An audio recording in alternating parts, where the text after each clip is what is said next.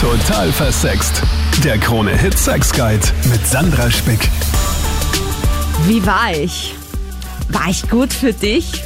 Total legitim, sowas zu fragen oder der absolute Horror während oder nach dem Sex, vor allem wenn es schlecht war. Was soll denn der andere dann auch sagen? Nein, war kacke, tschüss. Und äh, was bringt dir dann auch die Bestätigung, wenn es dann vor allem vielleicht auch einfach eine Notlüge war oder ist? Fragst du überhaupt nach? Vielleicht auch wirklich während dem Sex. Meinungen dazu in diesem Podcast, wo es immer um Sex, Liebe und Beziehung geht. Peter, gehörst du zu den Männern, denen es egal ist, wenn die Frau fragt, wie war's für dich? Also prinzipiell bei einem One-Night-Stand oder ersten Mal oder zweiten Mal ist mir das äh, egal, da, da lernt man es kennen. Mir ist es wichtiger, wenn man mehrmals miteinander Sex hat oder das ist ein möglicher Beziehungspartner, dass man dann darüber spricht, wie gut es war oder was nicht so gut war, worauf man steht. Ähm, das, das ist mir viel wichtiger. Aber beim ersten Mal, egal ob das ein Partner ist für für, für eine Nacht oder, oder, oder für länger, dann, dann, dann nicht, ja. Wirst du das oft gefragt? Wie war's für dich? Ich nicht. Peter? Nein, eigentlich nicht. Glaubst ja. du, liegt das daran, weil du jemand bist, der beim Sex auch Feedback gibt? Kann sein, ja, vielleicht, aber meistens kommen diese Gespräche erst, wenn das wirklich intensiver wird oder besser wird, weil wenn ein One-Night-Stand nicht gut ist, dann, dann, egal für mich oder für sie, dann, dann ist das abgehackt, ja. Aber was machst du dann, wenn zum Beispiel dann die Frau trotzdem fragt, so, ja, und war ich gut und so, und eigentlich hast du dir gedacht, oh mein Gott, das war das fadeste ever, was ich erlebt habe. Sagst du das dann beinhart? Nein. Sondern? Ja, dann, das wird gar nicht angesprochen beim, beim ersten Mal. Ja, also dann, Ja, aber was, wenn sie fragt? Sagst du einfach nichts? So, was hast du gesagt? dann sage ich, das hat noch Potenzial. ich arbeite eben als Fernfahrer und bin doch, komme relativ weit herum und eigentlich so ziemlich in jedem, ja, jeder Stadt, wo ich Zwischenstopp halte, mache, wird es zu einem One-Night-Stand kommen. Und eben wenn wir den One-Night-Stand den haben, dann sollte man natürlich auch danach schon die Wahrheit sprechen, oder? Da kann man ja eigentlich nicht lügen. Also da muss man ja wirklich halt bei den Tatsachen bleiben. Okay, aber das heißt, du hast relativ oft einen One-Night-Stand. Das ist, was ich oft dreimal in der Woche. Dreimal in der Woche? Das ist ein ganz schöner äh, Schnitt. Okay, gratuliere dir. Und Ja, okay, aber ich meine, wenn ich fragen darf, zahlst du für diesen Sex oder sind das so dann wirklich so ja, ja, Flirt? logisch. Natürlich zahle ich da dafür. Da Ach so, bin ja ganz, ganz klar offen. Okay, aber ich meine, wenn du mit einer, einer Prostituierten dann Sex hast, ich meine, da ist ja irgendwie klar, dass man dann vielleicht nicht gefragt wird, naja, wobei vielleicht extra gefragt wird, wie war es für dich, oder weil sie, sie will ja ihr Geld verdient haben, so auf die Art. Eben, eben, natürlich. Ja, da muss man Ah. natürlich schon bei den Fakten bleiben, oder? Halt, dass die auch natürlich aus dem sexuellen Akt heraus auch was lernen, oder? Also da Ja, Halt. oh, lustig. Ach so, natürlich.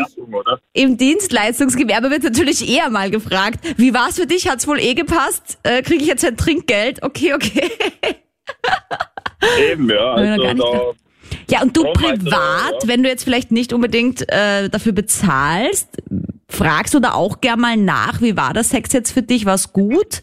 Oder findest du das eher so ein Ding von ja, Dienstleistung und Bezahlung? also ich verübe generell nur Sex mit Prostituierten. Das ist viel unkomplizierter für mich, wie da eine Beziehung oder etwaige andere Sachen aufzubauen, oder? Darum bin ich da eher in der Dienstleistungsbranche sozusagen.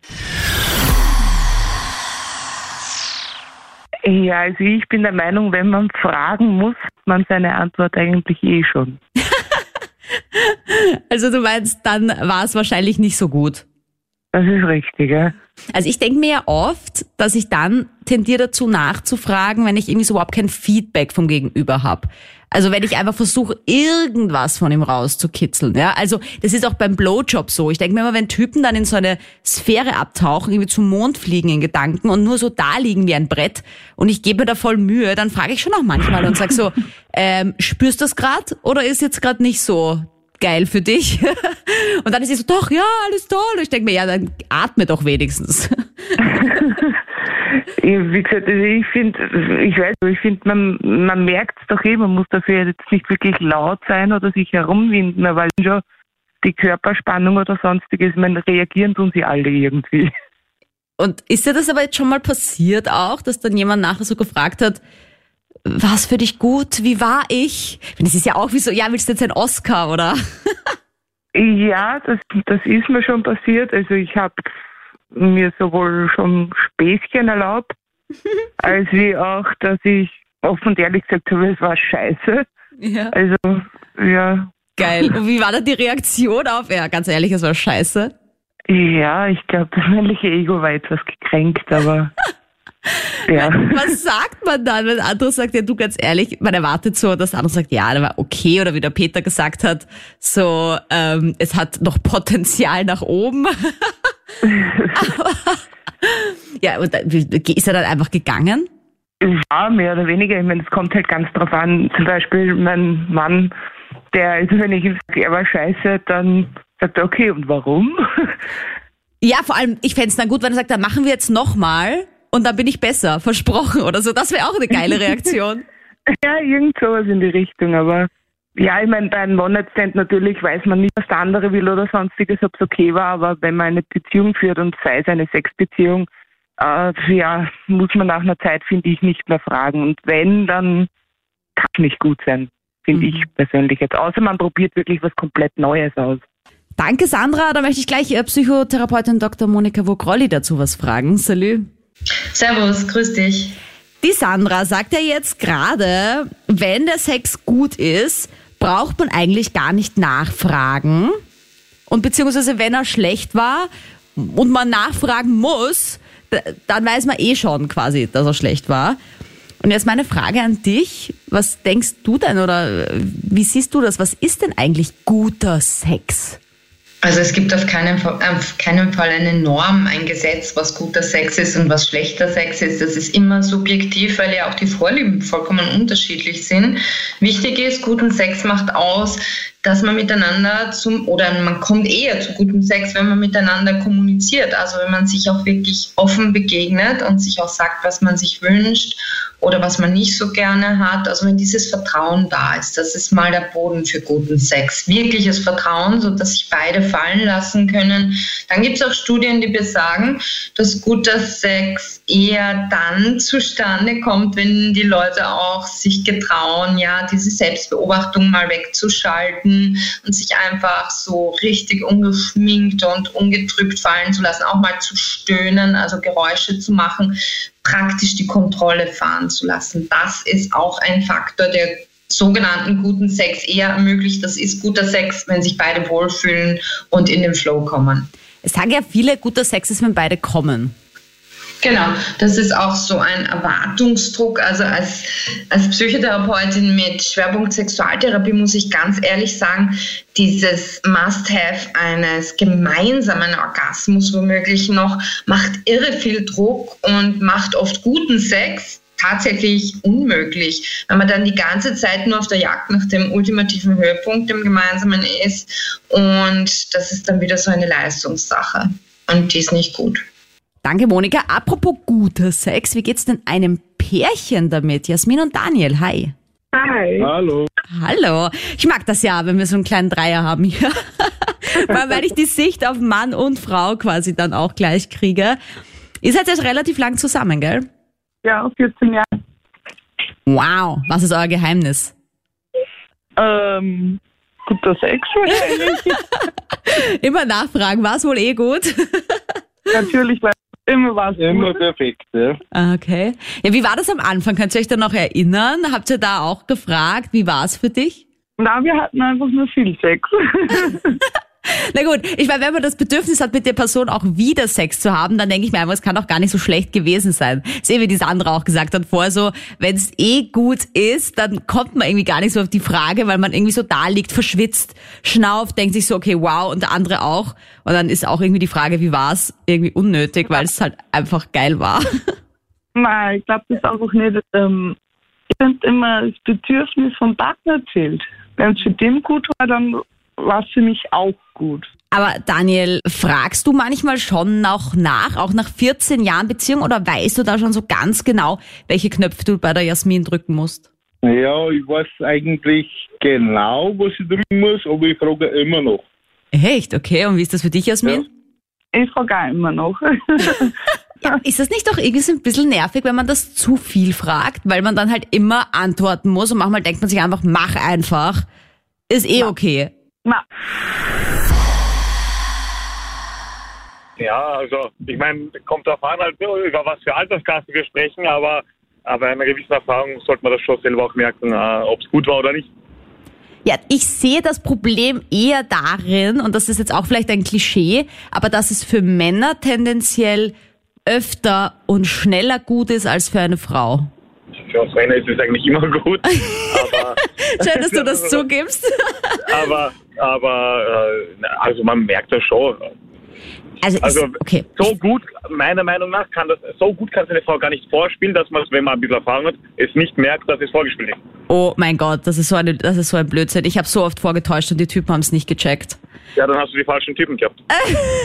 Ja, ich hätte mir gewünscht, dass sie es gemerkt hätten, aber entweder wollten sie es nicht merken oder sie haben es echt nicht gemerkt, weil ich einfach so eine Schauspielerin bin. Aber das ist auch lange her bei mir, Gott sei Dank, weil ich habe damit dann auch einfach aufgehört, weil das einfach nichts bringt, weil der Sex wird dann ja Und nicht was mit besser. falschen Typen? Naja, irgendwie war es so, dass ich, dass es für mich halt irgendwie befriedigend angefühlt hat, weil dann er so befriedigt war, weißt du? Obwohl ich nicht befriedigt war. Das war dann irgendwie so ein Charity-Ding. Nein, da muss man egoistisch sein. Ich, ich hatte einfach in meinem Leben schon viele Typen, die sich irgendwie nach dem Sex meinten so, boah, es ist so gut gewesen, es war so gut. Und ich mir einfach denke, oh mein Gott, was war daran gut? Das war einfach Ja, dann hast du irgendwas. alles richtig gemacht und alles falsch. Ja, aber gut, ich war halt selber schuld auch, weil ich einfach auch nicht gesagt habe, sorry, aber das war alles andere als gut, weil ich noch nicht die Eier hatte. Ja, so wie du auch sagst, es kommt doch aufs Alter an. Natürlich, man wird dann auch reifer und gescheiter. Also ich hoffe bei Gott, dass du keine Eier Nur Eierstöcke. Sehr gut. Das zählt auch. gut gerettet. Also ganz ehrlich, wie du schon richtig sagst, in gewissem Alter ähm, kommt eine gewisse Reife. Und ähm, ich glaube, dass man halt, wenn man wirklich ganz ähm, kurz danach irgendwie nachfragt, ob man, ob das eh gut war, ähm, dass es eher negativ ist, ja, Mhm. weil ähm, das ist dann man sucht dann oft Bestätigung auch. Mhm. Und ich glaube, das ist eher kontraproduktiv, wenn man danach irgendwie die Bestätigung sucht, ob das eh gut war für die Person. Ähm, ich glaube, wenn man ein bisschen sensibel ist und ein bisschen ein Gespür hat, dann merkt man ja, ob das gut ist oder nicht gut ist. Also obwohl du jetzt meintest, dass man auch oft was vorspielt. Ja, wenn man ein bisschen ein Gespür hat dafür, dann weiß man auch, ob das jetzt irgendwie gut für beide ist oder nicht. Und wenn man schon irgendwie ähm, das Gefühl hat, da irgendwie nachzufragen, dann sollte das man ähm, dann auch vielleicht am Tag danach klären oder Ah, mal halt ja. irgendwie, ja, also jetzt nicht direkt nach dem Koitus. Ähm, Schön gesagt. über das zu besprechen, so, weil, ja, keine Ahnung, man merkt es dann eh meistens, ja, wenn es dann irgendwie vorbei ist und ähm, die Stimmung ist dann irgendwie laut, dann weiß man eh, wo, woran man ist. Ähm, wie, ja, also wie siehst du es denn kann- während dem Ja. Sex? Also, weil ich meine, es gibt ja Leute, die sagen so, während dem Sex so reden über die Dinge ist auch nicht so geil. Mm, Aber manchmal ist es vielleicht doch gar nicht so schlecht, wenn man zwischendrin mal fragt, ist es jetzt gut für dich oder ist es dann eher auch so ein Zeichen von Unsicherheit? Nein, ich glaube einfach, der Ton macht die Stimmung. Also es kommt immer darauf an, wie man halt Sachen und Dinge sagt.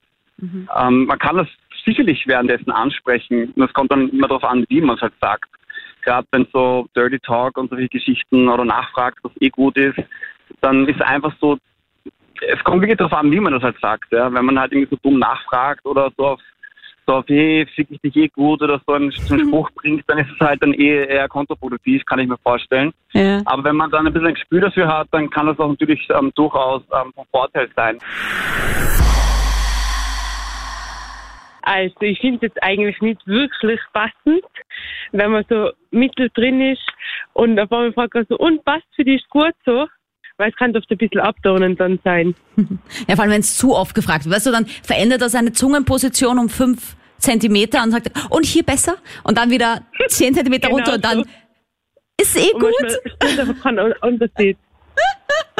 Ja, und vor allem du denkst dir einfach, jetzt mach halt einfach mal fünf Minuten, weil sonst weiß ich auch gar nicht, ob es gut ist. Also, also man kann auch über, überstrapazieren, das Ganze, finde ich. Auf der anderen Seite, manchmal ist Nachfragen schon nicht das Schlechteste. Also. Ja, wenn man jetzt in einer Beziehung ist und man einfach mehr ausprobieren will oder sonst was, dann ist dann oft schon gut so.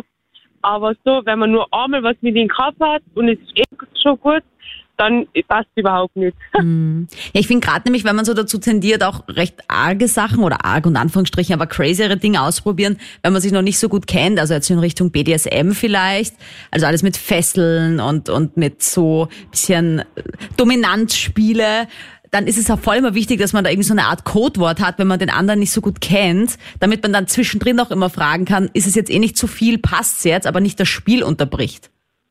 Ja, genau, aber das ist wieder was anderes, als wenn es nur so normal ja. Sex ist. Ja, ja. Also würdest du aber die Wahrheit sagen, wenn dich dann wirklich einer fragt, du denkst dir, oh Gott, jetzt fragt der auch noch. Weil ja, also eigentlich, ich bin ah. ziemlich ehrlicher und direkter Mensch und habe einmal dem ein bisschen zu direkt ins Gesicht gesagt, der mag mich nicht mehr. Naja, also ich finde es ja auch immer witzig, ja. Vor allem, wenn jemand fragt, dann muss mir ja auch klar sein, dass eventuell die Antwort nicht nach meinem Geschmack ist. Ja, das stimmt. Ich und meine Freundin haben das so gemacht, also machen das schon seit Anfang an so, dass wir uns, wenn es schlechten Sex geben sollte, dass wir uns gegenseitig Feedback geben.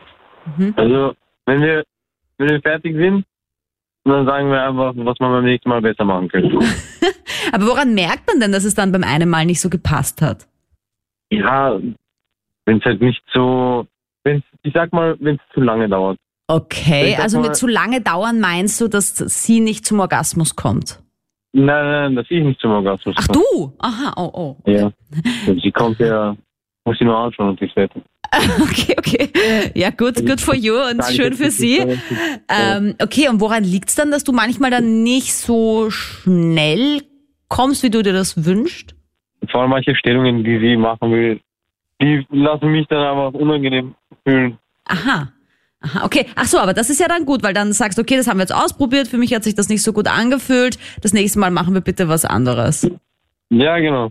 Ja, aber das ist ja eher ein super Zugang eigentlich. Also so für eine, eine offene Beziehung, eine offene Kommunikation. Weil ich meine, grundsätzlich ändert sich natürlich die Intensität des Orgasmus auch. Also gibt's dann die Tage und die Tage und dann gibt's die Tage, da braucht man länger, die, da geht's ganz schnell. Das ist irgendwie ganz normal. Aber wenn es tatsächlich dann an sowas liegt wie, okay, jetzt haben wir mal Fesselspiele probiert oder jetzt haben wir heute mal die umgekehrte äh, Elefanten-Yoga-Pose beim Sex gemacht, keine Ahnung, die war nicht so geil, dann redet man halt nachher drüber. Ja, das finde ich eh cool. Ja, genau. Okay. Und ich bin auch dafür, dass man während dem Sex auch Anweisungen geben kann. Nicht so grob oder so, bisschen langsamer und sowas. Danke Marvin und zum Conclusio, salut an Psychotherapeutin Dr. Monika Vogrolli. Servus, grüß dich. Wie ist es denn eigentlich psychologisch gesehen, du als Expertin? Sagt man, fragt man, ist es eine gute Idee, ist es eine schlechte Idee oder ist es eigentlich nur das Ego? Also es sollte auf keinen Fall ein Tabu sein, über Sexualität zu reden. In der Konklusion kommt immer der heiße Tipp, die Dinge anzusprechen und auszusprechen, aber eben nicht klaghaft und irgendwie vorwurfsvoll, sondern das sollte auf einer Ebene des Vertrauens, der Vertrautheit, der wachsenden Vertrautheit möglich sein. Da sollte man keine Angst haben müssen, dass man den anderen zu sehr kränkt. Also man sollte eine klare Sprache in der Liebe miteinander sprechen können. Woran erkennt man denn, dass es jemand nur um das Ego dann geht? Weil es gibt ja doch schon auch diese Trophäensammler, dann gibt es auch so ein bisschen diese Narzissten, oder? Die da auch ein ausgeprägtes Ego mitbringen. Wie kann man sich da schützen und woran merkt man das? Also eine narzisstische Persönlichkeit, wo der Narzissmus nicht mehr im grünen Bereich ist, die ist ja gar nicht beziehungsfähig. So ein Mensch schützt Beziehungsfähigkeit nur vor, um quasi den anderen einzufangen und braucht den anderen eher wie so ein Accessoire, wie so ein Abschuss und ist dauernd auf Leistung orientiert. Also der macht das nicht, den Sex, den unter Anführungsstrichen guten Sex um des Sex willen, sondern einfach um sein Ego aufzubauen, weil das ist ja die Problematik bei narzisstischen Menschen, die eben extrem narzisstisch sind. Es gibt ja auch einen gesunden Narzissmus, aber die extrem narzisstischen, malignen Narzissten, die haben ein Problem mit ihrem Ego, mit ihrem Selbstwert, so wie du schon gesagt hast. Die müssen das immer wieder auffüllen und müssen deswegen so quasi wie im Fitnessstudio immer eine bestimmte Leistung erbringen, um vor sich selber gut dazustehen. Das heißt, du sagst, wenn man sich fühlt nach, ich würde gern wissen, was jetzt war, oder es war mir zu wenig Feedback oder irgendwie zu viel vorgespielt oder so, soll man schon nachfragen. Ansonsten spürt man es eh irgendwie. Man spürt es intuitiv, aber manchmal spürt man es auch nicht. Also es gibt ganz vertraute Paare, die ewig mit, gefühlt ewig miteinander zu tun haben und die völlig verkehrt liegen. Also die denken, dass das dem Partner total taugt, was sie machen, routinemäßig seit ich weiß nicht wie vielen Jahren. Und dann das erste Mal in der Paartherapie draufkommen, dass der sich ganz andere Dinge vielleicht wünscht. Also es ist schon wichtig, miteinander zu reden und eben äh, nicht zu zerreden, sondern zuzuhören und wirklich feinfühlig miteinander zu reden, achtsam miteinander zu reden. Dann ist alles möglich. Danke fürs Mittalken, danke fürs Zuhören in diesem Podcast, danke fürs Bewerten, Abonnieren und weiter sagen. Nur so wächst die total versex Community. Wenn du diesen Podcast äh, bestimmen möchtest, also das Thema oder auch mal mit dabei sein möchtest, schreib mir jederzeit auf Instagram. Findest du in der Infobox von diesem Podcast auch meine E-Mail-Adresse. Wenn du vielleicht privat eine Frage zum Thema Sex hast, schreib mir jederzeit. Ich freue mich auf nächste Woche. Salü. Total versext. Der Krone-Hit Sex Guide.